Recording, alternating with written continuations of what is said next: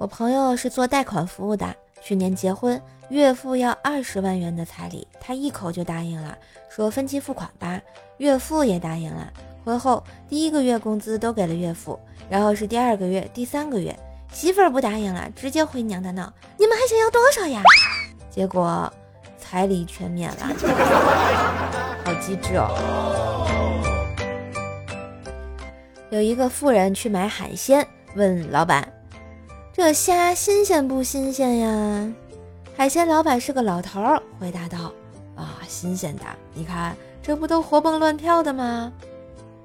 妇人瞄了一眼老头儿，弱弱地说：“哟，你也活着呢，可是早就不新鲜了呀。”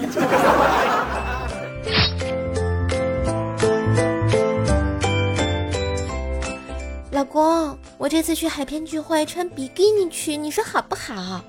不行不行，这样别人会以为你是看上我的钱才跟我结婚的。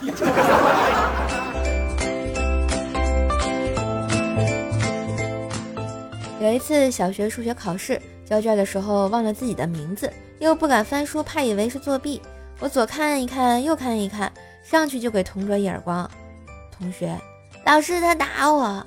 然后我满意的写上了我的名字。当时。简直是太机智了！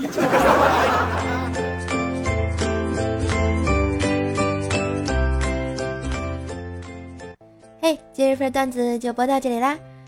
我是段子搬运工瘦瘦呀，喜欢节目记得随手点赞、订阅专辑，并给专辑打个五星优质好评，送月票哟！上瘦瘦主页订阅“奏奈讲笑话”，开心天津话，支持瘦瘦就要多分享、多收听、多打赏哟！